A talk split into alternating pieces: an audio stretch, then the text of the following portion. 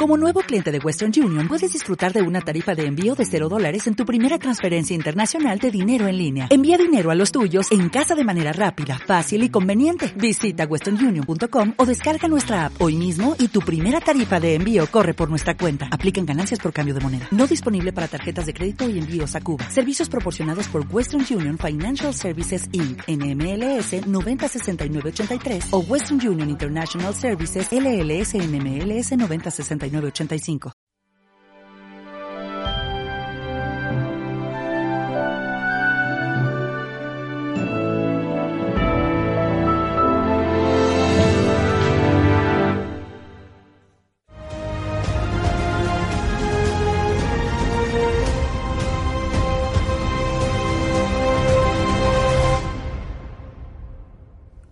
Hola queridos amigos, bienvenidos a digamos, el último programa de Contracara aquí por TLB1, Toda la Verdad Primero.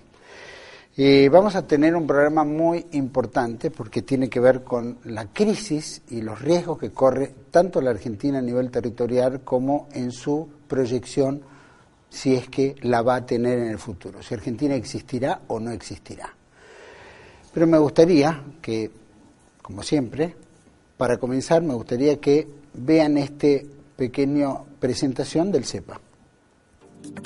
Bienvenidos a CEPA, Centro de Estudios del Pensamiento Americano. Nuevo sitio web de cursos de formación en política, filosofía, historia, literatura, geopolítica, religión, psicología y más. Cursos de formación que reflejan el verdadero pensamiento americano. Lo invitamos a elegir el curso de su agrado ingresando en www.cepa.la.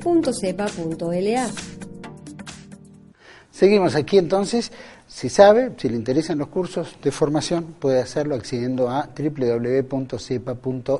Va a encontrar muchos de los que han desfilado por TLB1 y que han dado cursos bastante valiosos, muy importantes, y creo que amerita que nos acompañe también en, la visión de estos, de estos cursos. También quiero decirles que TLB1 vive y crece gracias a usted. La única forma de seguir creciendo es recibiendo el apoyo de todos ustedes. Más de 54 mil ya tenemos suscriptores. Sería maravilloso que los suscriptores que se sienten identificados con TV1 nos acompañen en toda la programación. Tiene una botonera en la cual ingresando tanto en YouTube como en Facebook, donde pueden acceder al monto que usted crea conveniente, que le da su generosidad. Por lo tanto, vamos a estar eternamente agradecidos porque gracias a esa colaboración que han hecho muchos y que esperamos que hagan todos, eh, va a permitir a TV1 que sea un gran canal, gran programación y grandes proyecciones para el futuro. El programa de hoy, lo comentaba al inicio, Argentina corre un riesgo y una crisis, llamémoslo desde territorial, moral, política, armamentística, etcétera. Es grave, tanto económica en todos los aspectos. Por lo tanto, estamos tirando este último programa para generar un poquitito de conciencia hacia dónde vamos y si Argentina va a existir o no. Corre ciertos riesgos de no existir más. Aunque juguemos a la democracia, aunque juguemos a que elegimos presidente, aunque juguemos a un país formal, porque está solamente en la formalidad y no en la realidad. Vamos a tratar este tema que tiene que ver también con nuestra geopolítica y nuestro eterno enemigo, políticamente hablando, geopolíticamente existente, que significa la Gran Bretaña. Y todo esto conlleva a lo que ha sufrido el Ara San Juan, el hundimiento que vamos a decirle claramente el Ara San Juan, que ha sufrido en nuestras aguas territoriales hace apenas un mes y dos días. Creo que merita tocar este tema, nuestra influencia en la Antártida, nuestra situación en el mar argentino, nuestra Patagonia, que un rosario de problemas nos llevan a una, a una casi, diríamos, este, extinción. Pero para tratar este tema, para mí tiene un gran valor dos grandes invitados.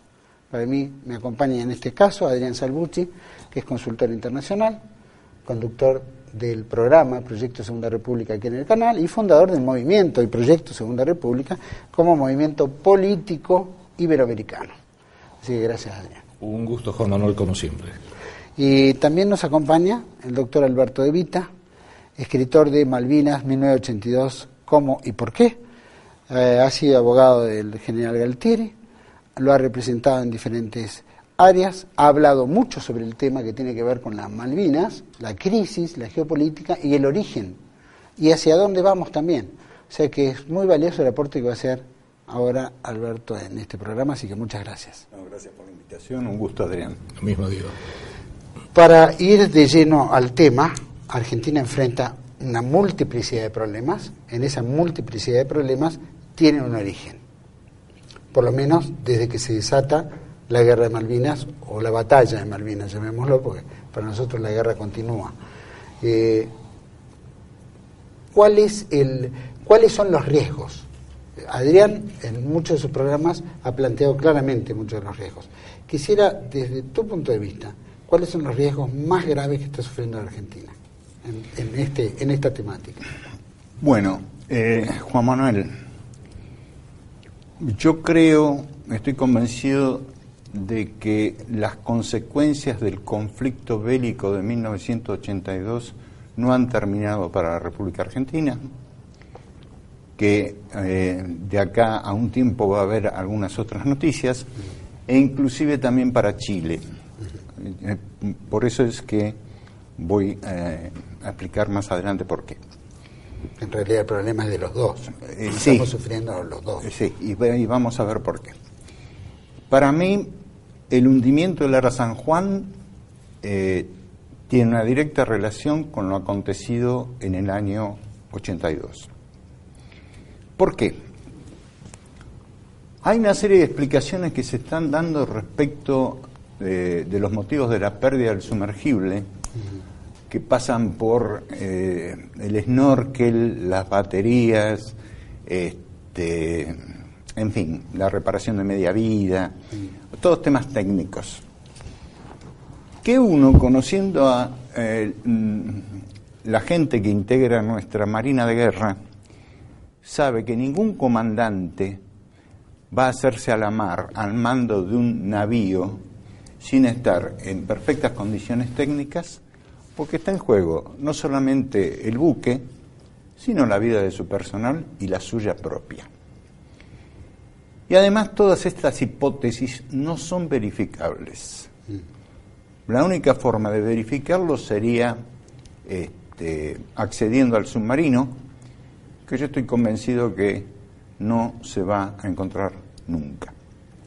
Ya lo anunciaron hasta varios medios de comunicación, ni lo busquen porque no lo van a encontrar. Es más, Juan Manuel, yo estoy convencido que mucha gente que vino a colaborar acá en las operaciones de búsqueda y rescate vinieron de buena fe, pero que también hubieron otros que vinieron para asegurarse de que nunca se encontraran. ¿Por qué? Hay otra hipótesis que se da en los medios de que el submarino fundido por Gran Bretaña.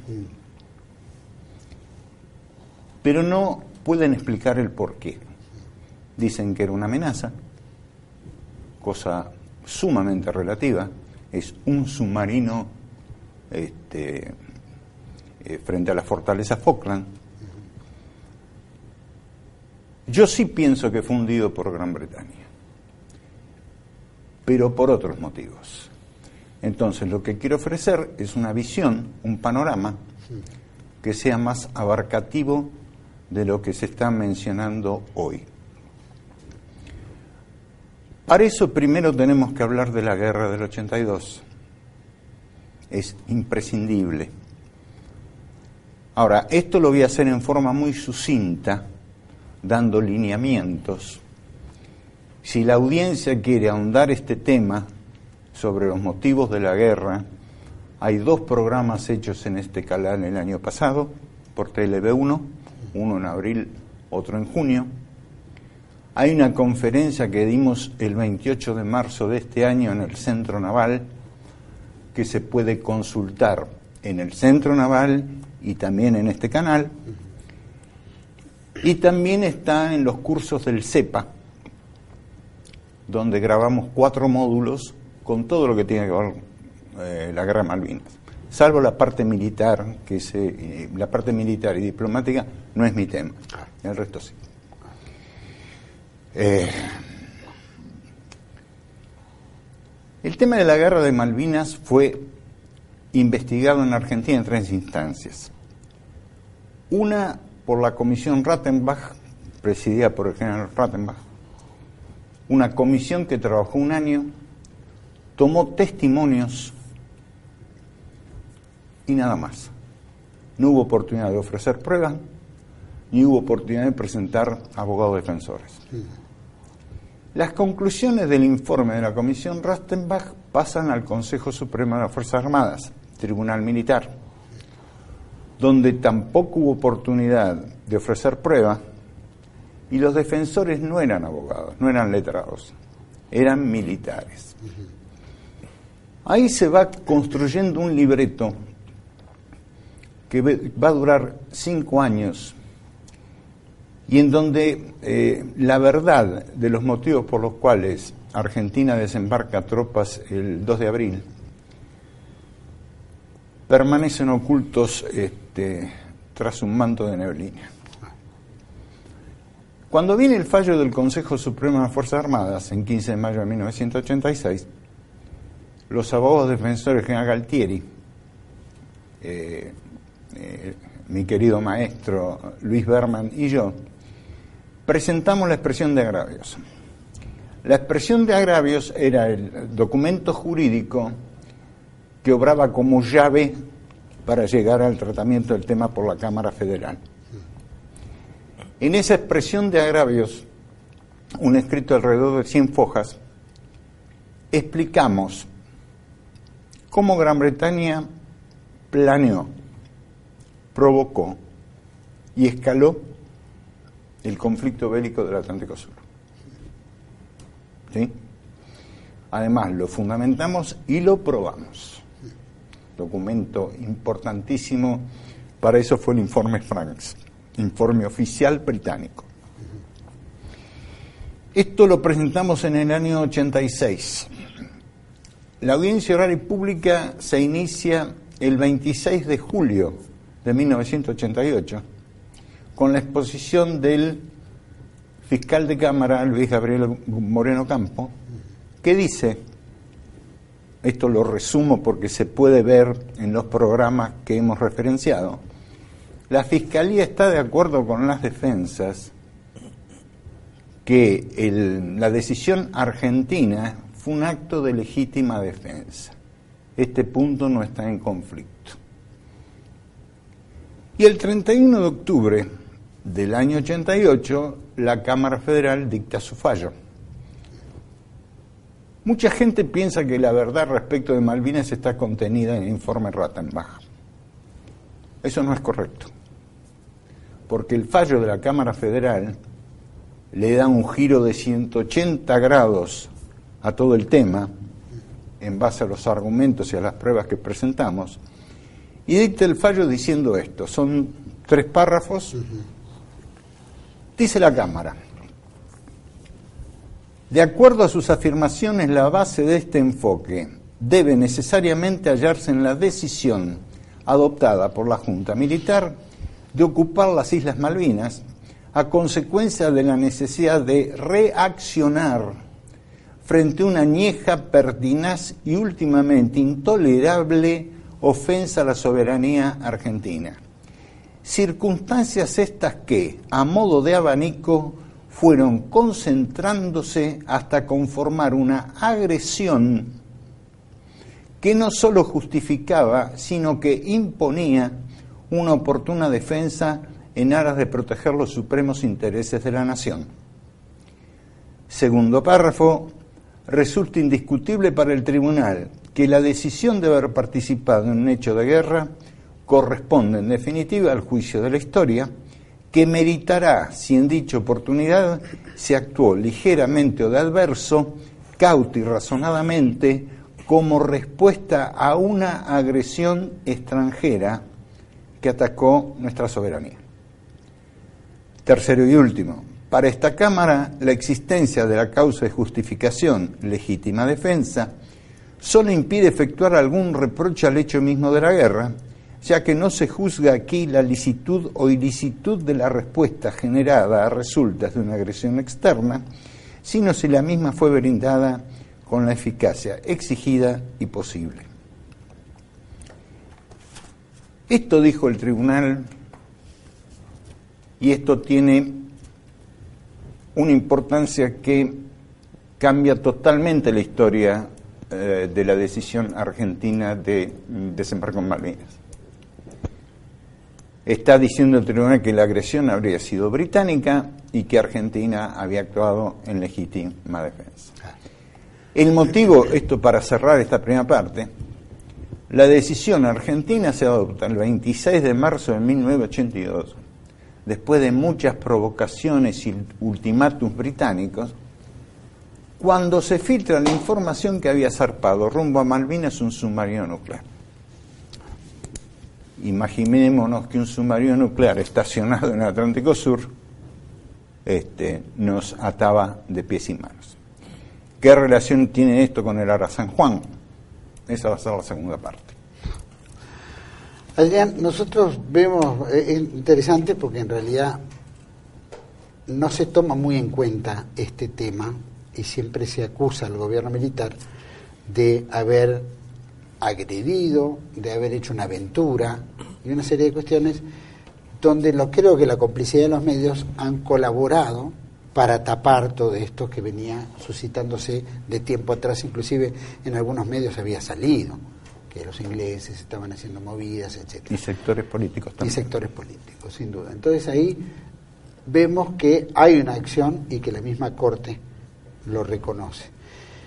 Pero eso suscita una serie de aceleración en los planes que tiene la Gran Bretaña sobre nosotros, porque si empujaron para que Argentina entrara en guerra, para que Argentina entrara en guerra, cuando Naciones Unidas, a través de la Comisión de Descolonización, estaba por fallar en favor de Argentina porque había mostrado legítimos papeles de soberanía sobre las islas, eso les arruinaba los planes de armar su base militar en el sur. Ahora, todo esto que nos conduce y que nos empuja con la habilidad británica que tienen de, de, mover las fichas este, rápidamente y tener el dominio de los medios de comunicación a nivel un montón de problemas más que ponen en riesgo la Argentina no solo en el concepto de Islas Malvinas, Georgias y Sandwich del Sur, sino nos ponen en jaque completamente la Patagonia, pone en jaque el mar argentino y pone en jaque nuestro sector antártico. Entonces, todo eso tiene una serie de, de pasos. Vos habías determinado en varios, Adrián, temas, los pasos en los cuales han seguido como para ir rascando y, que, y adueñándose poco a poco. Bueno, eh, vos fíjate que una cosa que rescato de lo que acaba de explicar tan claramente Alberto, que es lo que creo que no entiende no solamente la mayoría de los analistas aquí en Argentina, desde luego la clase política, los medios de difusión o no lo entienden y los pocos que lo entienden lo soslayan, y que también le pasa a otros países, tanto en la región como fuera de la región. Y es que Gran Bretaña, cinco siglos de experiencia imperial, planifica a largo plazo. Nada lo hace a corto plazo. Puede parecer que se enojaron y que como el, el 2 de abril les, eh, les, tomamos, recuperamos las Malvinas, el día lunes ahí al toque zarpó la flota. Uno dice, uy, qué calentones que son. De ninguna manera. Hay una planificación a largo plazo. Lo vemos en los tratados principales que hemos suscrito con los ingleses a lo largo de la historia.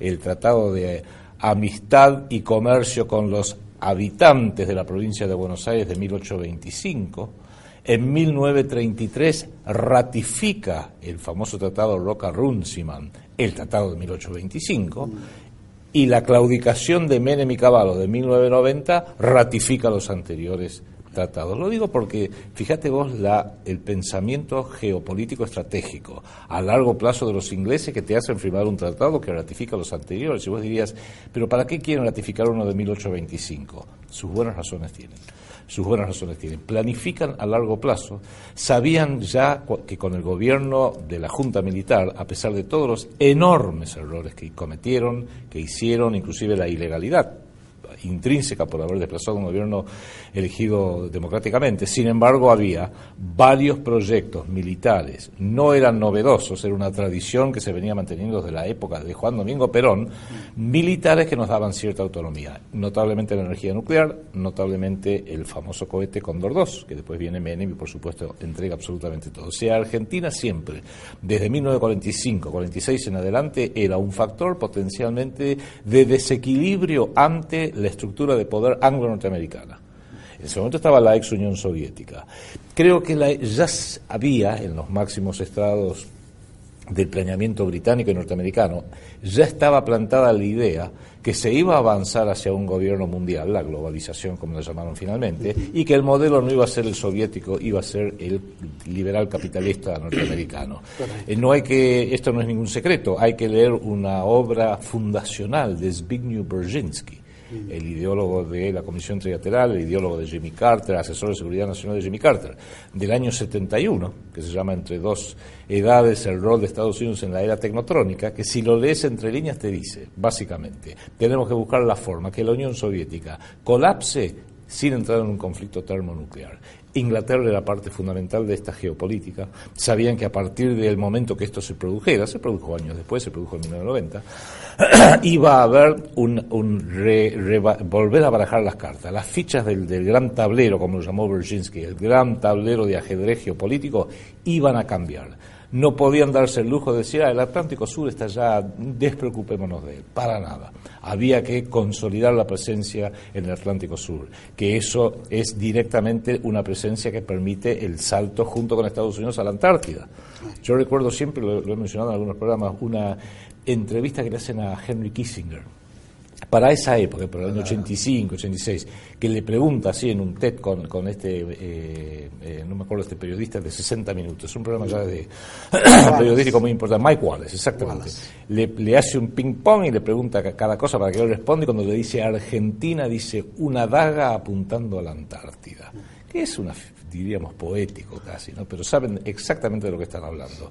Eh, todo eso lo, creo que lo tenemos que tener muy presente y ver todo como una continuidad de algo. La forma como nos han presentado, como vos bien dijiste y lo acaba de decir Alberto también en, este y en otros programas, eh, un día se levantó la Junta Militar, dijo, uh, el gobierno viene un poco cuestionado, había habido una manifestación política fea en los últimos días de marzo del 82, donde fue la, fueron a la Plaza de Mayo, hubo una represión. Entonces, a ver, ¿cómo salvamos este gobierno? Ya sé, tomo las Malvinas, como si fuera una decisión así tomada eh, en, en caliente. No fue así.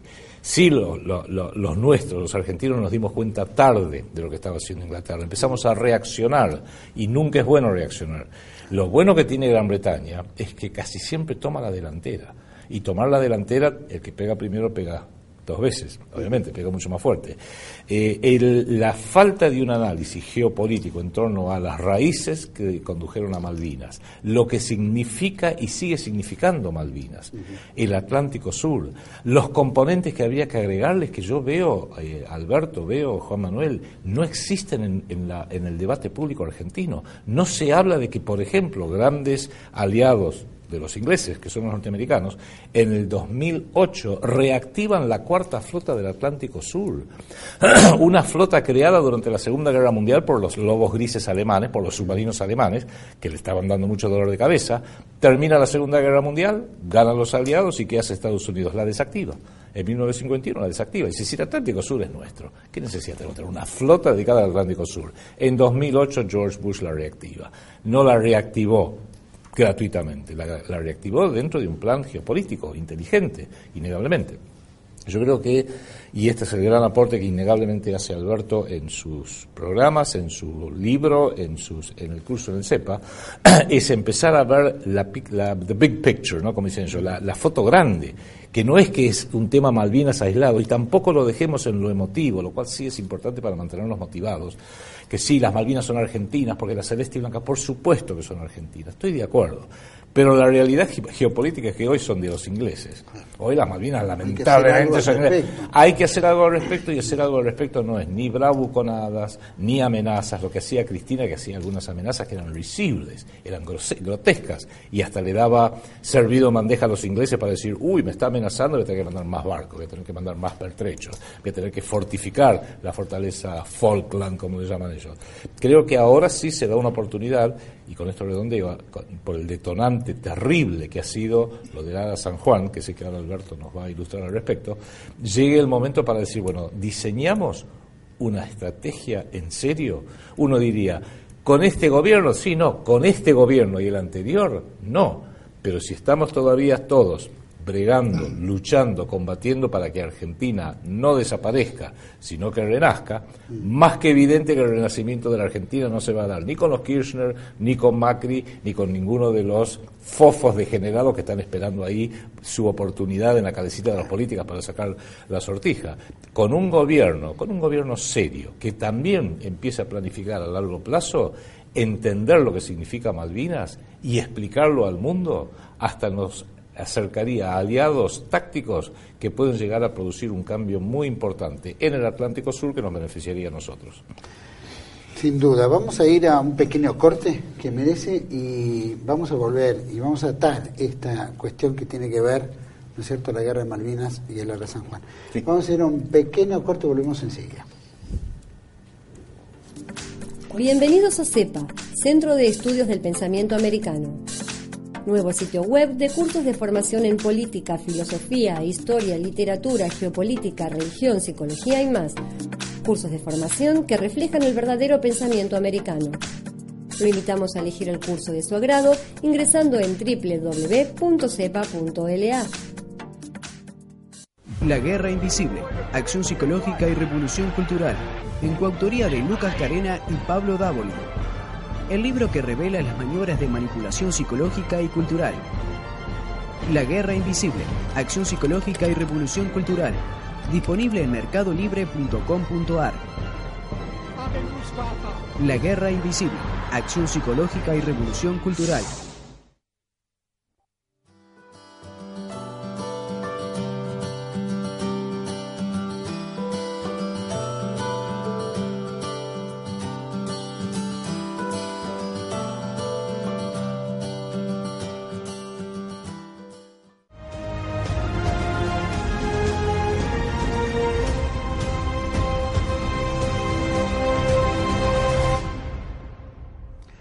Queridos amigos, seguimos aquí en Contrascana, en el segundo bloque, con el señor Adrián Salvucci y con el doctor Alberto De Vita.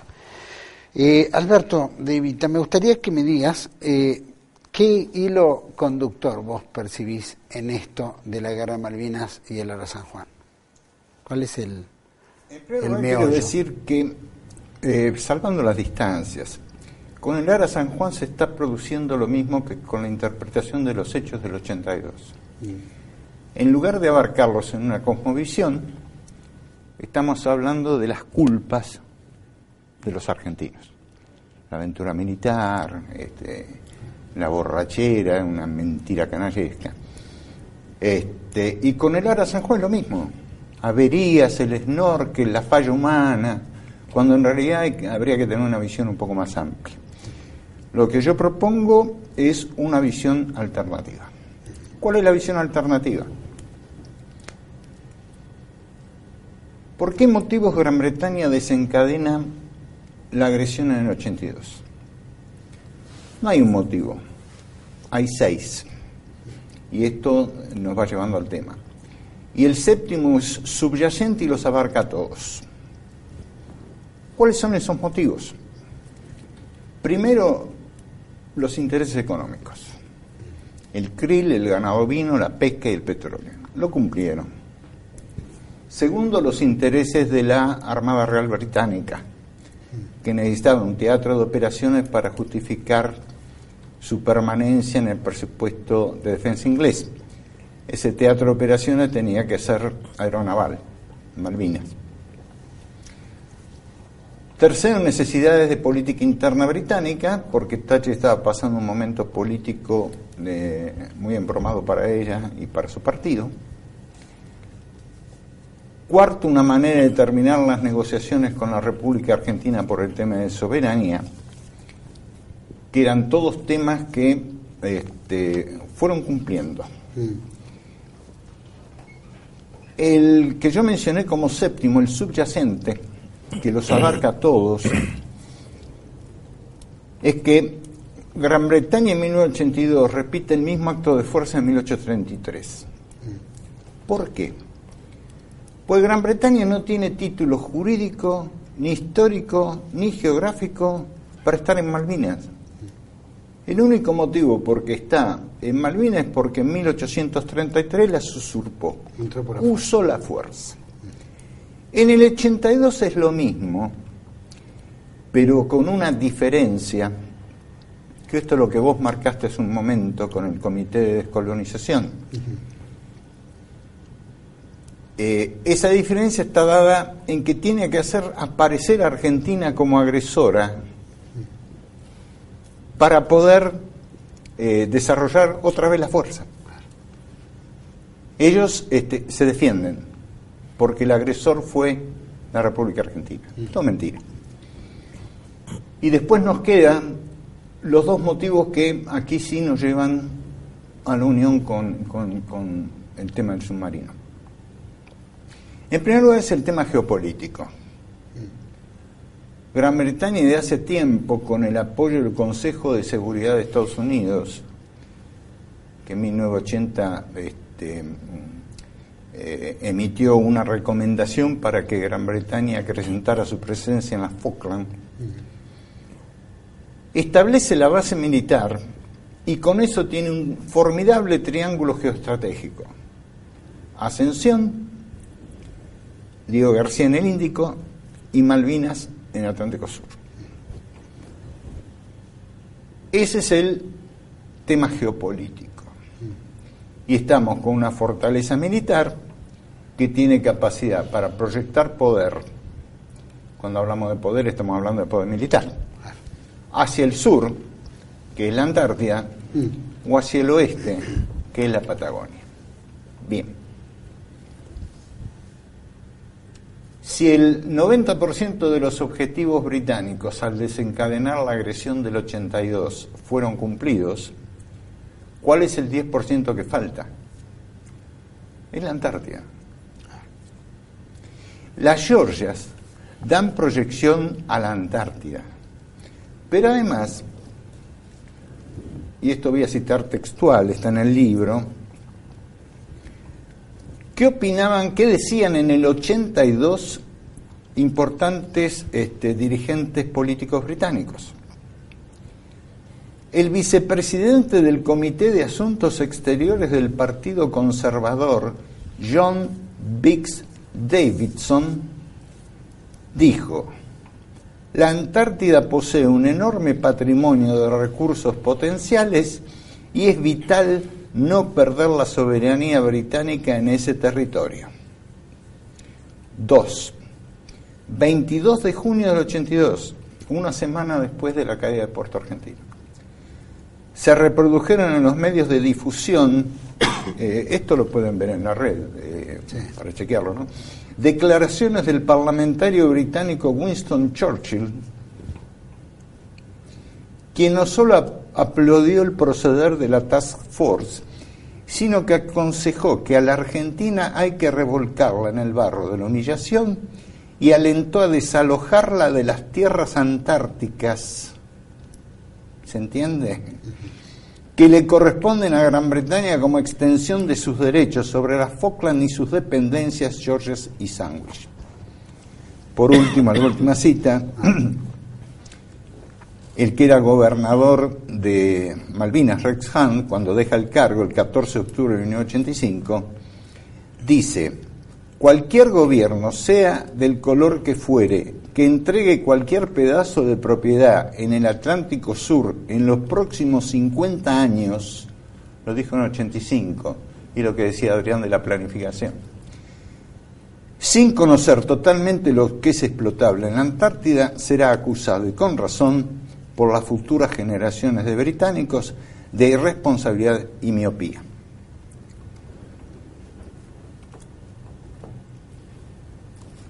En el año 2009, Gran Bretaña proclamó lo que va a reclamar en la Antártida, que es el sector antártico argentino y parte del chileno, Por eso al comienzo de esta charla dijimos que las consecuencias todavía no terminaron. En segundo lugar, creo que fue en octubre de este año, si no me equivoco, dijeron que la fortaleza estaba dotada de un escudo antimisiles con unos 300, a un costo de 300 millones de dólares, suministrado por el eh, Estado de Israel. Y uno se pregunta, ¿escudo antimisiles ante quién? ¿Argentina? Si se tratara de Argentina tendría que ser un escudo antiboleadoras, porque los gobiernos patrióticos y nacionalistas se ocuparon de desmantelar a las Fuerzas Armadas. Todo el aparato de defensa. En, su equipamiento. Menem le mandó el misil Cóndor este, en cajitas de regalo a Washington. Desmantelamos el eh, servicio militar obligatorio. Ojo, la muerte de Carrasco fue un tema, un delito que había que juzgar y condenar. Pero no para suspender el servicio militar. Claro. ¿Por qué? No se resuelve. Porque el servicio militar es una cantera con chicos de la guerra que le produjeron los dolores que le produjeron este, a las experimentadas este, fuerzas británicas. Y vamos al punto. En el año 2021 vence el Tratado Antártico. Y se calcula que para el 2020 más o menos eh, se van a reducir mucho los yacimientos de petróleo en el Mar del Norte donde Gran Bretaña tiene un montón de plataformas que uno se pregunta del Mar del Norte a dónde las van a mandar. ¿Sí? Em, y en tercer lugar está el hecho del Brexit, que está este, previsto para el 2019. Al abandonar Gran Bretaña la Unión Europea, se va a desatar las manos de todos los tratados, convenciones, este, en fin, que rigen en la Unión Europea. Y va a tener las este, manos libres para operar en otros lugares del planeta sin dar muchas explicaciones. Inclusive en junio del 82 había gente que decía, a los que ya cité, el próximo imperio británico lo tenemos que establecer en Atlántico Sur. Bien, Yo creo que en los próximos tres años algo se va a producir en el sur, ya sea en la Antártida o en la Patagonia, mm. un incidente Georgias o lo que fuere. Y aquí entra en juego el hundimiento del submarino. El hundimiento del Ara San Juan se hace como advertencia, se hace como ejemplo no para la Argentina. Para otros países del mundo, potencias como por ejemplo Rusia y China, diciéndoles, ojo, si pretenden interferir el día de mañana con nuestra política de expansión en el Atlántico Sur, porque pueden correr la misma suerte que le hará San Juan. Si salvamos las distancias, es lo mismo que pasó con el crucero General Belgrano. El crucero General Belgrano fue hundido arteramente fuera de la zona de exclusión para boicotear las negociaciones con el que estaba llevando a cabo Belaún de Terry y para advertirle a Argentina, en este caso sí Argentina, en San Juan la advertencia es mundial, eh, que iban a privilegiar el desenlace militar. Ese fue el punto de no retorno de la guerra Malvina. Acá el mensaje, yo creo, este, la fortaleza Falklands mostró su poder ofensivo, es decir, demostró que ejerce el poder y eh, que tienen el poder y están dispuestos a ejercerlo, y es una advertencia para que lo que se viene en los próximos tiempos con respecto al Atlántico Sur. Ese es más o menos este. Ah, eso sin duda, eh, creo, creo que algún, algún mensaje se da al mundo. Por supuesto que Lara San Juan no son los submarinos nucleares que tienen los rusos y los chinos. Eh, no importa. Después, el hecho, por supuesto, no, no deja no deja fuera todas las intenciones británicas y los mensajes que dan subliminales o, cabalísticos o toda esta magia negra que suelen manejar los ingleses. Eh, creo que, sin duda, sí, tiene, tiene lógica. Vos habías tratado también el tema en particular. Me gustaría que metas el condimento de, de este desarrollo también, en el cual... Agrego una cosita más y nada más. En este momento el Atlántico Sur este, está militarizado. No tenemos idea, buque de superficie, no son los pesqueros nada más, buque de superficie, submarinos. Mm. Entonces, todo eso en el balance de fuerzas, mm. esto fue una advertencia. Y el Ara San Juan en este aspecto es el mensaje que dan Creo que sí, ahí ahí da una da una interpretación muy muy acertada, Alberto, que en realidad la advertencia es para los demás países que con la excusa de que los estamos a ayudar a buscar este submarino perdido han venido fuerzas militares, naves y, y, aeronaves militares de distintos países, algunos de los cuales, notablemente Rusia, le molesta a la alianza anglo-norteamericana.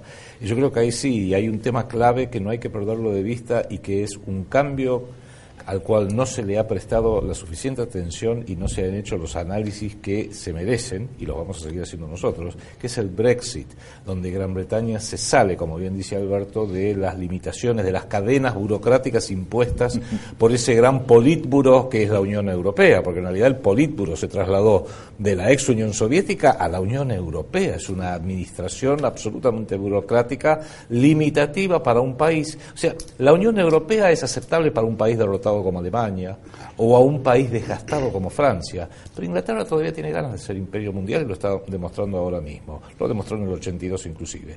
Eh, el Brexit le, eh, redimensiona la geoestrategia mundial de Gran Bretaña. Deja de ser un mero aliado o un mero país dentro de la Unión Europea para pasar a ser, creo, a retomar su tradición cinco centenaria, porque son cinco siglas, imperial mundial y lo está haciendo de la mano de Estados Unidos y a veces en realidad arrastrando a Estados Unidos, porque si Estados Unidos tiene la gran fuerza bélica, el cerebro geopolítico del gobierno mundial está en Inglaterra, en la City, propiamente dicho, que cobra otra dimensión muy grande también. Podemos agregar acá muchos otros factores, como es el control de la City a través de Hong Kong, de las finanzas de China, pero nos iríamos mucho del tema. La Antártida pasa a tener una importancia enorme también.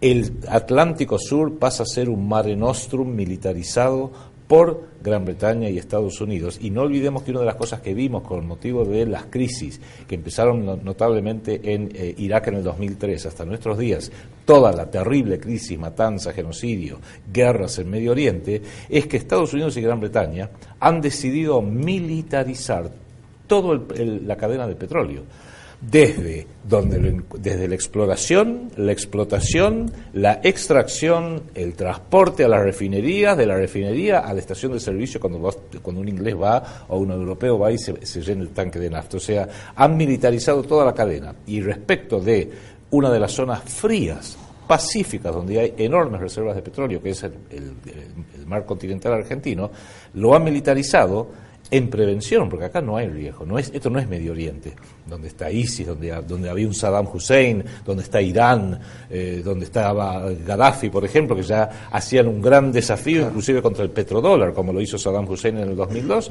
y eh, Gaddafi en el 2010-2011. Acá no hay nada de eso. Y uno diría, ¿para qué lo militarizan? En previsión. Justamente, están previendo lo que puede llegar a ocurrir. Y ahí es donde nuevamente Patagonia, que es en realidad el eje de la, debiera ser el eje de la preocupación nuestra, y se ata con el Ada San Juan, es la Patagonia la que también está ahora bajo un ataque directo. No es casualidad, no es casualidad que toda esta sublevación terrorista, de terrorismo y guerrilla urbana y rural de los mal llamados mapuches, no digo la única, pero uno de sus centros de planeamiento, financiación, apoyo mediático mundial está en Bristol, Inglaterra Mapuche Nation tiene su lugar, vamos a ponerlo si querés con el, con el video, el detalle, donde uno dice, sí, hay un mapuche, me olvido el nombre, Raimundo no sé cuánto que tiene cara de mapuche. Lo demás son todos celtas.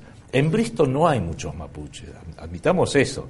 Y evidentemente esto lo ha posicionado como una lucha justificada, una lucha a la cual tiene que eh, eh, atraer simpatías de todo el mundo en la Patagonia argentino-chilena, que esto coincide con lo que decís vos, cuando llegue el momento de barrer y hacerse cargo de toda la Antártida soberana, van a barrer a los argentinos y a los chilenos los van a tener ahí también. No es casualidad que un gran aliado de Gran Bretaña, histórico, a pesar de que tiene una relación muy tensa, justamente a raíz de actos de guerrilla urbana cometidas en su momento, que es el Estado de Israel, apoya a esta geopolítica a través de los jóvenes militares entrenados durante tres años en el Estado de Israel, que luego toman un año sabático y de a decenas de miles disfrazados de mochileros, viajan por toda la Patagonia, tanto la argentina como la chilena. Hay mucha mayor preocupación y conciencia en la hermana República de Chile que acá en la Argentina al respecto. Eh, lo han, lo han eh, explicitado de una forma muy abierta. Eh, el hecho de que se han, se han financiado las campañas de ciertos presidentes, tanto de izquierda como de derecha, para generar un creciente, casi imposible endeudamiento argentino y nos van acercando hacia el concepto de deuda por territorio. Cuando uno ve todo este enjambre de ataques, todos son un poquito como los caminos en, la antigua Europa, todos los caminos van a Roma. Bueno, pareciera que desde el punto de vista de la geopolítica británica, en lo que es el cuadrante Sudamérica, Atlántico Sur, todos los caminos van a la Patagonia. Es algo que ellos lo tienen muy en claro y es realmente una irresponsabilidad criminal que nuestros gobiernos, en el poder, en la oposición, y ni hablar de nuestros este, eh, eh, medios, grandes medios de difusión, esto ni siquiera lo toquen, que ni siquiera haya un debate sobre esto. Con lo cual ahí sí, y redondearía un poquito, porque lo ha explicado muy bien Alberto, el hundimiento del, eh, del Ara San Juan incluso contiene algo del simbolismo que le gusta usar, no voy a decir a los ingleses, pero sí a la masonería británica. Recordemos dos, dos hitos importantes. Vos hablaste de las fechas hace un rato.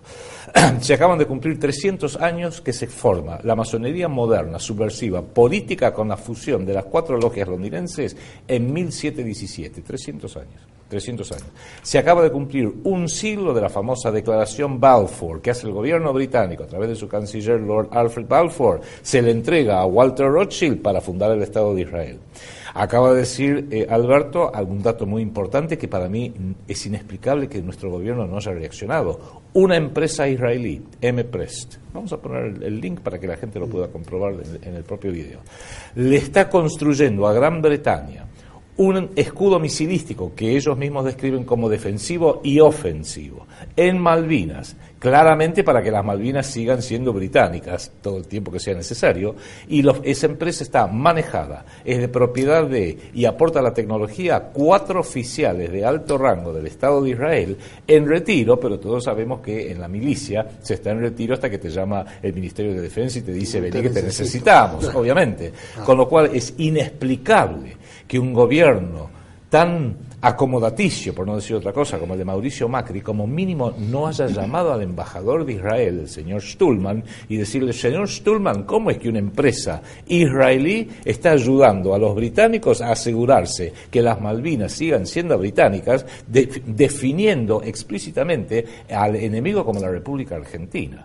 Con lo cual, sí, ya tenemos yo siempre digo lo siguiente, cuando el enemigo está dentro de tu casa, de nada sirve echarle llave a la puerta. Bueno, evidentemente el enemigo, sí, por supuesto el enemigo está en las Malvinas, el enemigo está en Londres. Yo diría que hoy Argentina tiene que empezar entendiendo que el enemigo está en la Casa Rosada, que el enemigo está en el Congreso, que el, enemigo está en el Palacio de Justicia y ni que hablar de los grandes medios de difusión. Porque si no empezamos por lo más fundamental y difícilmente lo vamos a encontrar la guerra salida. Psicológica. La guerra psicológica. Y aparte la guerra hecha. Y lo último, Juan Manuel. El ara San Juan es un símbolo, es un jeroglífico en sí mismo.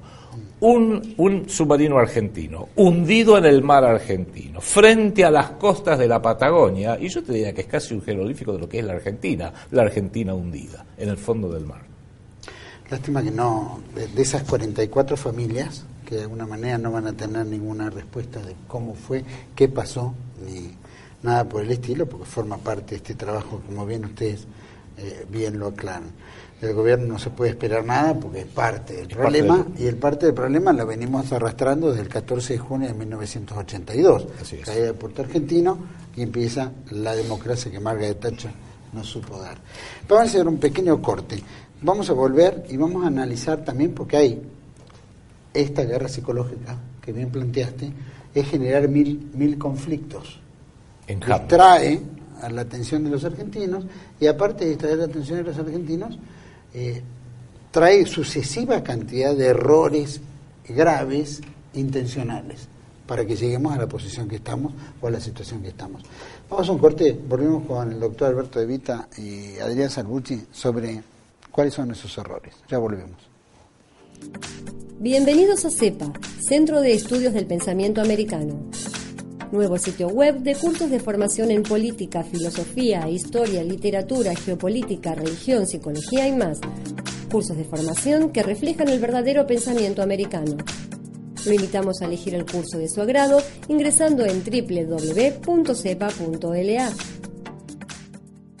La Guerra Invisible, Acción Psicológica y Revolución Cultural, en coautoría de Lucas Carena y Pablo Dávoli. El libro que revela las maniobras de manipulación psicológica y cultural. La Guerra Invisible, Acción Psicológica y Revolución Cultural, disponible en mercadolibre.com.ar. La Guerra Invisible, Acción Psicológica y Revolución Cultural.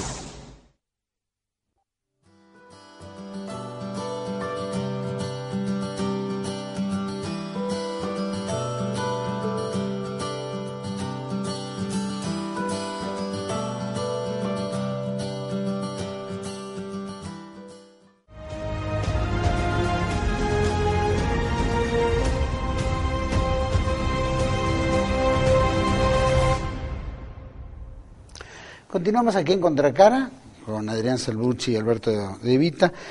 Y obviamente cuando, cuando planteamos en la mesa y que Inglaterra planifica 50 años, en sus 50 años no es que dice, bueno, voy a querer hacer tal o cual cosa, sino todos los conflictos que puedo generar alrededor para poder obtener la presa que le interesa. Esa cantidad de conflictos que parece que se suscitaran por un problema de la política nacional o por por este, incompetencia de algunos gobiernos.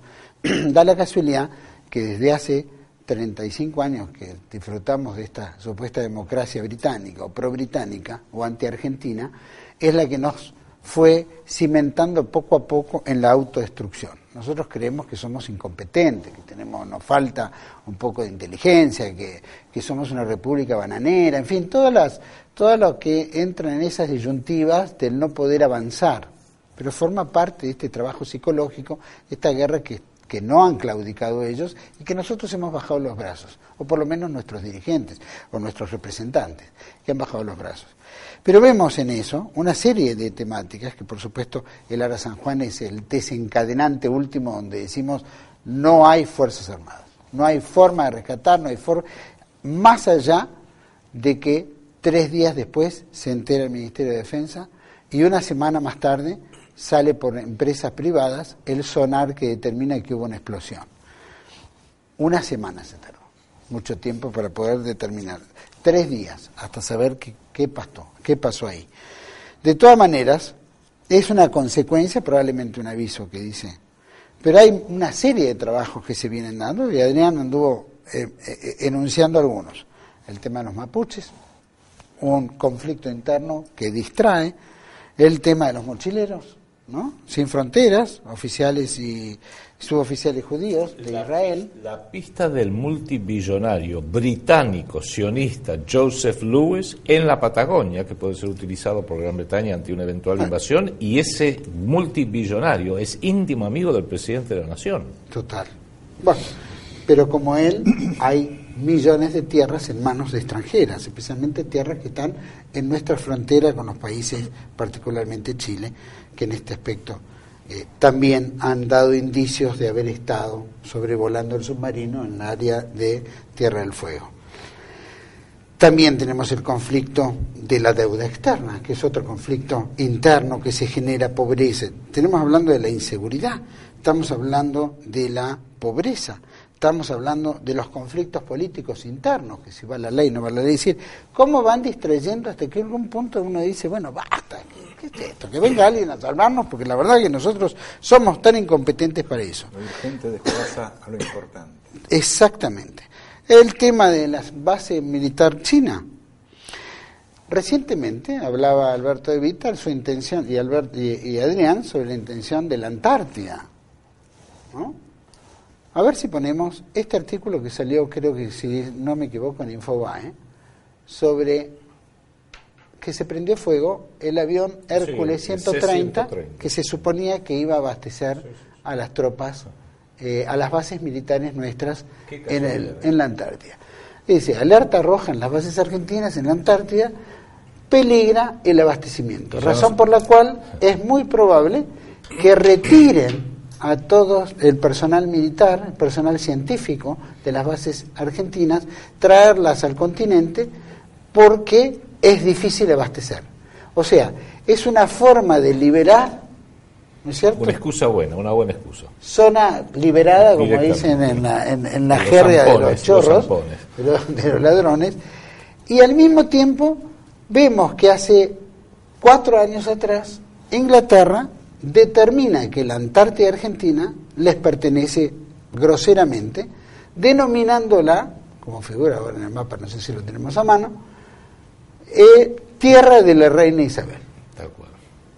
Obviamente hablan de una parte de la Antártida Argentina, una parte del territorio nacional, sino ya descaradamente salen en los principales diarios. ¿Qué, ¿Qué generó eso? Una carta de reacción por parte de la Cancillería Argentina al, Foreign Office británico. Eso no bastó. Entonces los gobiernos, para poder seguir avanzando, es generar conflictos, como bien planteaste vos en el tema del servicio militar, murió un chico, se suspende el servicio militar, acá se prendió fuego un avión o se prendió fuego el Irizar, se termina la campaña antártica, hay que retirar todo, no hay que, y dejar el, libre el, el, espacio. Lo mismo lo han hecho todos a través de los militares. Hay otros conflictos que lo peor es que nosotros cargamos con funcionarios argentinos, de los cuales o no les importa la Argentina, o son sionistas que trabajan para el enemigo.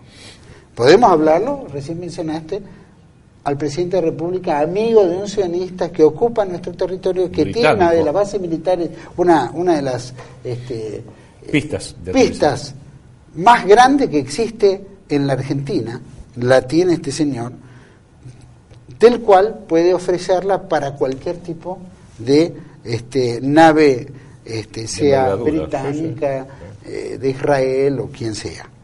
Pero entonces vemos, vemos el escudo misilístico puesto en las Malvinas, frente a un país que no saben que no tenemos capacidad de defensa. Un escudo misilístico. Vemos eh, bueno, el tema de y, y, este caso de Lara San Juan, que será anecdótico dentro de poco, porque ya ni siquiera en los medios de comunicación sale. Con la, eh, la desfachatez y el oprobio de que no se ha declarado ni un minuto de duelo, no se ha puesto nuestra bandera media hasta por la memoria de estos 44 mártires. Lo hicieron los alemanes, ¿no? En un acto en Alemania, rindieron tributo a los 44 porque ellos mismos saben que es imposible rescatar. O sea, tenemos hoy no solamente este, este gobierno y los anteriores en la mal llamada democracia, que en realidad es una dinerocracia, ah, las cosas por su nombre, eh, gobernantes que no tienen el concepto del honor, y eso es grave. Es grave porque se supone que un gobernante, un presidente, tiene que defender, entre otras cosas, el honor nacional de la bandera. No se identifican ni con la bandera ni con el territorio. Lo dijo el propio presidente antes de ser presidente, hablando de Malvinas. Yo de estas cosas de soberanía no entiendo nada. Y ha quedado en claro que efectivamente no entiende, no entiende nada. y, lo peor es que ni siquiera consulta con lo que saben. Así es. Eh, la Marina, que informa una determinada cantidad de eh, accidentes, explicaciones, que carecen de solidez, porque tienen la misma solidez que nosotros pensar que lo hundieron los ingleses. Así La misma solidez, Pero no hay forma. Esta hipótesis de acá a 2021 se puede llegar a verificar, si es que pasa, continúa la ofensiva británica en el sur. Mientras que la avería, el snorkel, las baterías si no se encuentra el submarino, no es verificable. Son todos escenarios teóricos, por supuesto.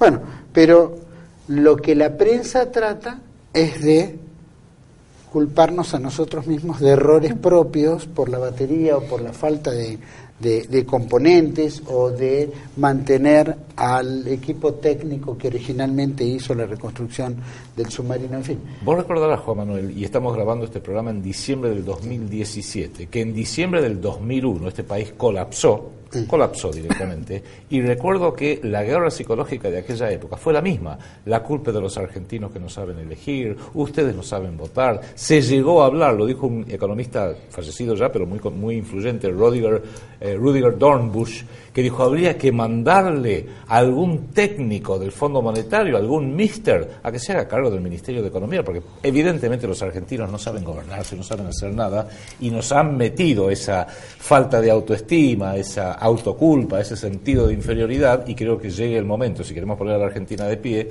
de romper con el sentido de inferioridad y empezar a ver que en realidad nosotros quizás hemos pecado de ser demasiado eh, inocentes y bien intencionados en un mundo que está manejado por los malintencionados y han logrado que esos malintencionados hoy con un caballo de Troya ocupen el gobierno y bueno, despertemos para saber qué hay que hacer con los malintencionados y hagámoslo. Ten en cuenta lo que leímos, lo que dijo Winston Churchill. El nieto, sí, sí, El sí. nieto. Eh.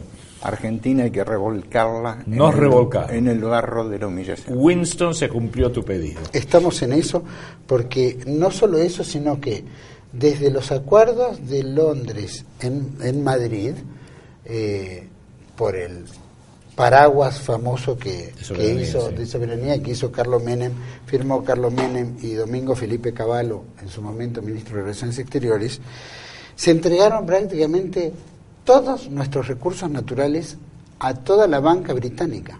La mayoría son todos empresas sea holandesas, canadienses, norteamericanas, inglesas, neozelandesas, australianas.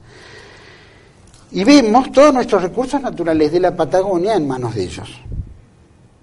Vemos la pululación, la- el, el pululaje de este de los de los este Militares de los israelíes. militares israelíes, pero al mismo tiempo los chilenos declaran que los oficiales que están destinados en la Patagonia los suelen invitar a Israel con todo pago, con todo pago para entablar buenas relaciones. Todo pago. Sí, sí.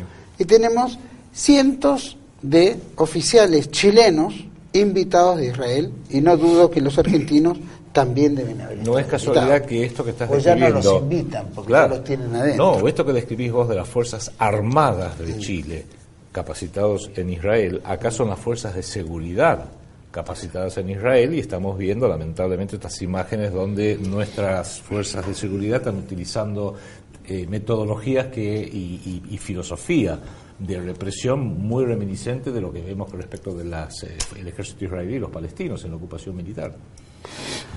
Yo creo que esto ha sido más que suficiente como para informarle a todos. Me gustaría una reflexión final porque como argentinos nos duele todo esto. Vemos que nos empujan todos con conflictos a los cuales vamos a un matadero y este y nuestro querido país se va a disgregar como una naranja. Entonces, eh, ¿cuál es tu reflexión final frente a esto? ¿Qué le dirías vos a los argentinos para, para despertar? Porque estamos entrando en fin de año, viene la Navidad, eh, es un 2018 complejo, lo estamos terminando muy mal, todos viven en una nube, los que sufren son los únicos que se dan cuenta que no llegan a fin de mes, pero hay una serie de conflictos que nos los hace ver el bosque.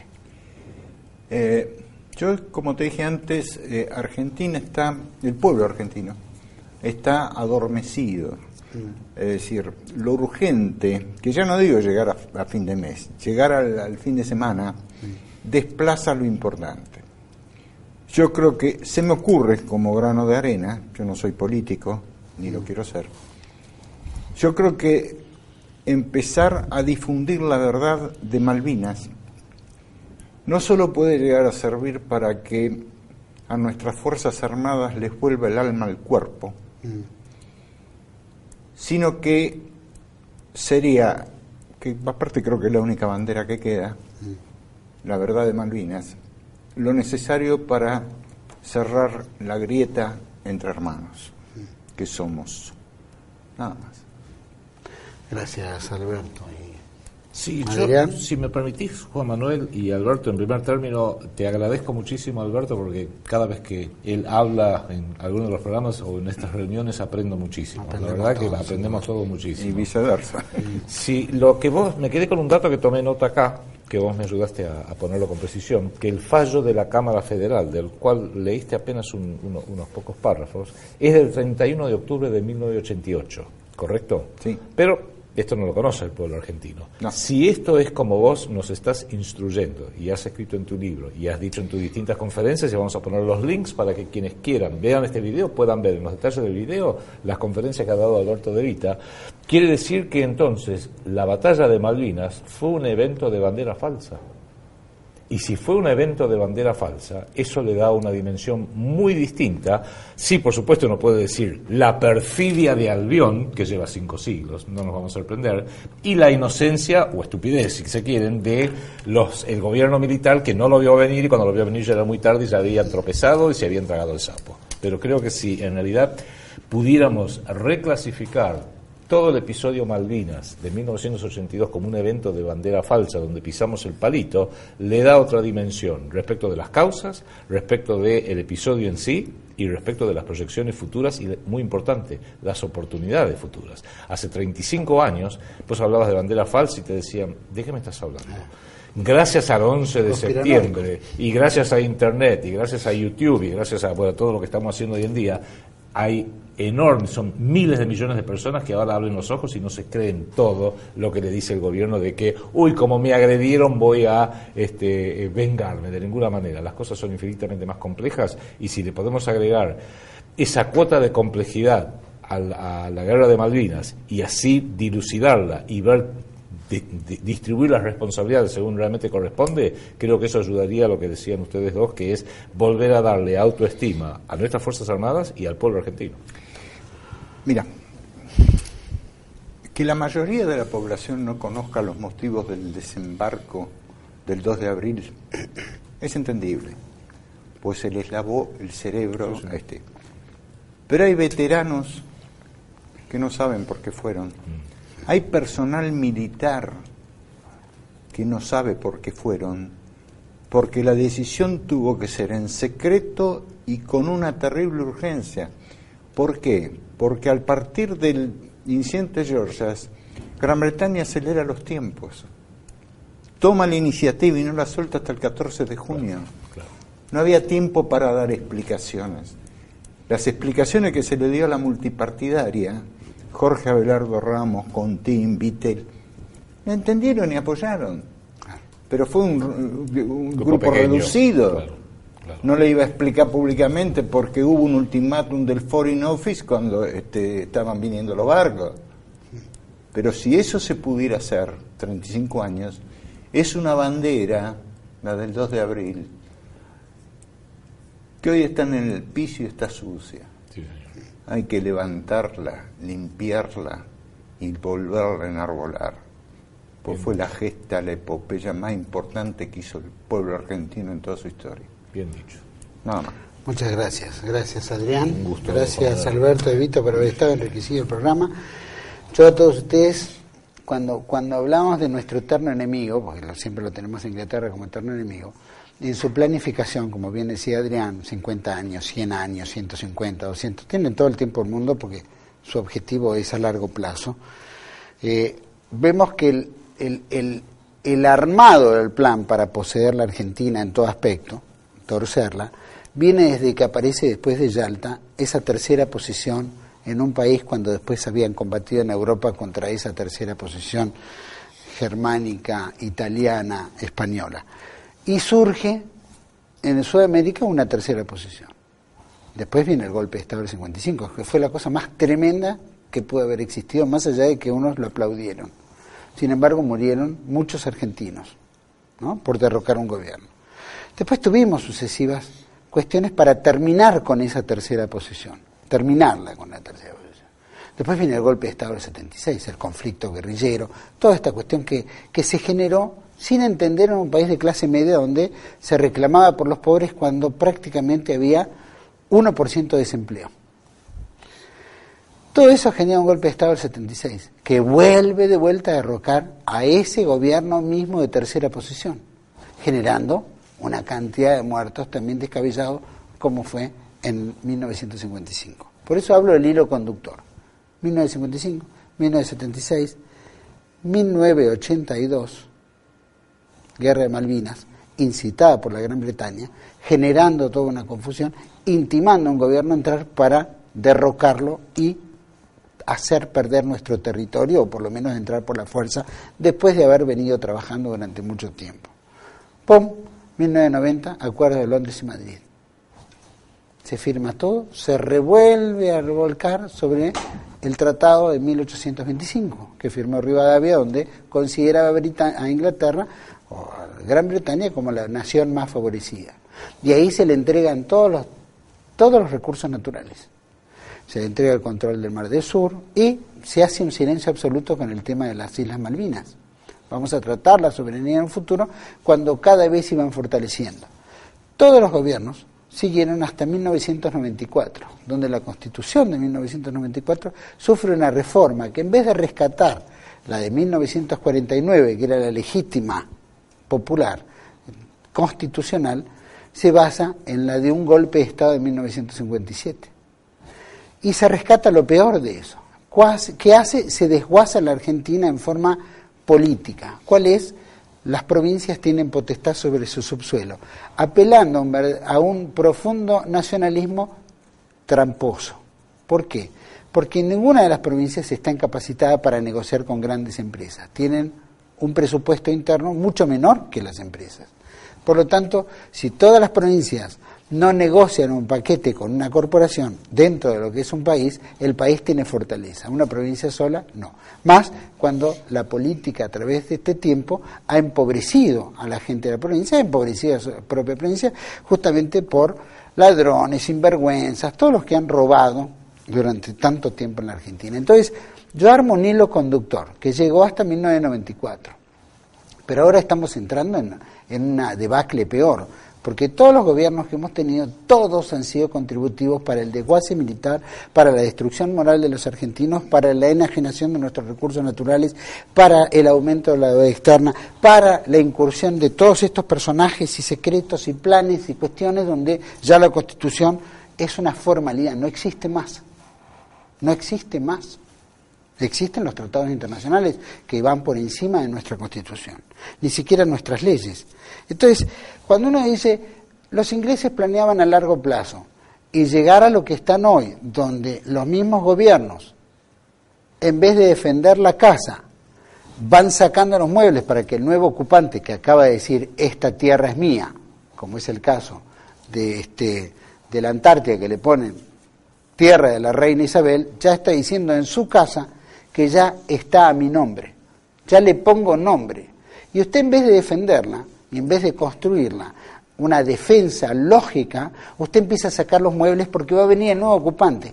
Y eso es lo que están haciendo nuestros dirigentes, eso es lo que están haciendo nuestros políticos.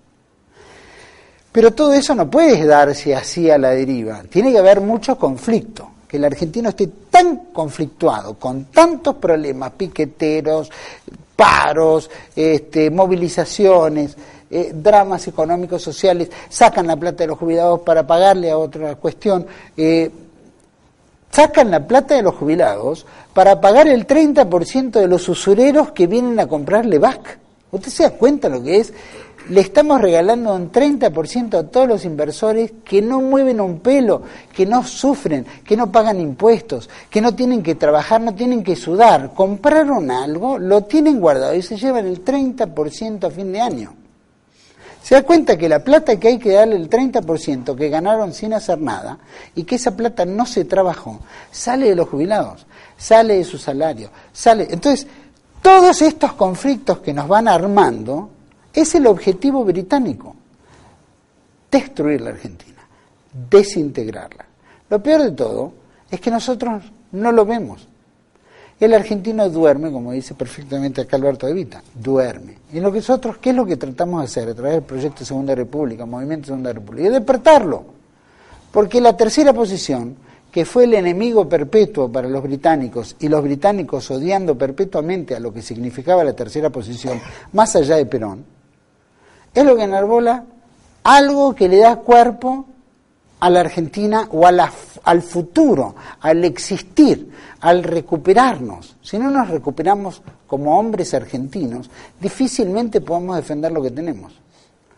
Y llegamos a un fin de año, a una Navidad, donde también entramos en conflictos, pero vamos a entrar en un 2018 donde la responsabilidad de la Argentina es cada vez mayor.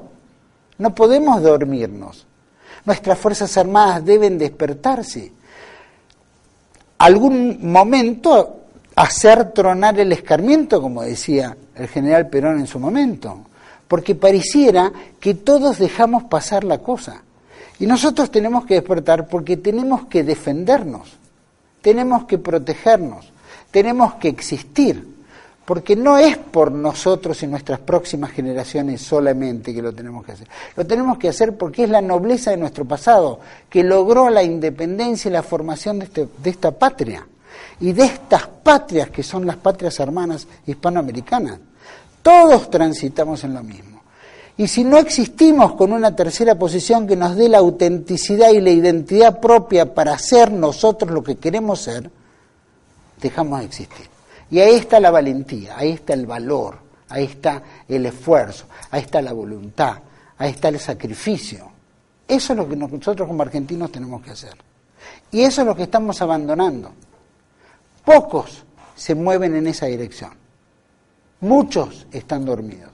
Es nuestra responsabilidad trabajar espiritualmente para que San Miguel Arcángel y el nacimiento de nuestro Señor Jesucristo, que se va a dar el 25 de diciembre, sean la luz que nos tiene que dar la energía, la fortaleza espiritual, la libertad de conciencia, la formación en la cual tenemos que direccionarnos hacia el 2018 para recuperar esta patria en ruinas. Y ese es el deber de todo argentino. Eso es lo que esperamos nosotros de ustedes. Eso es lo que aspira TLB1. Eso es lo que aspira el proyecto Segunda República. Que despertemos, tomemos conciencia y hagámonos cargo, pero cargo de verdad, no de mentira. No nos distraigamos con un café o con una pavada. Pague la televisión y dedíquese a ver de verdad lo que ocurre alrededor. Porque si no lo hacemos, nos van a robar la patria. Espero que estas Navidades sea eso, conciencia, fortaleza, oración, templanza y siempre buscando lo mejor del cristiano, que es lo único que nos da la vida. Y seguir adelante y luchar por la Argentina, porque lo merece, lo merecemos todos. Los espero el próximo año aquí, deseándoles feliz Navidad y un año nuevo con mucho patriotismo, con mucha fuerza. Despertar.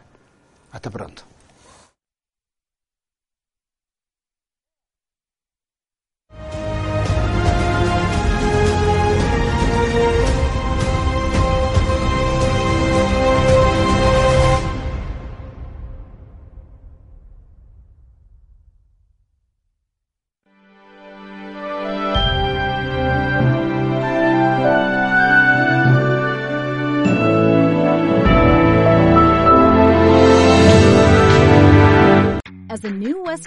Customer, you can enjoy a $0 transfer fee on your first international online money transfer. Send money to your family and friends back home the fast, easy, and reliable way. Visit westernunion.com or download our app today to get started, and your first transfer fee is on us. FX gains apply, not available for credit cards and transfers to Cuba. Services offered by Western Union Financial Services Inc. and MLS 906983 or Western Union International Services LLC and MLS 906985.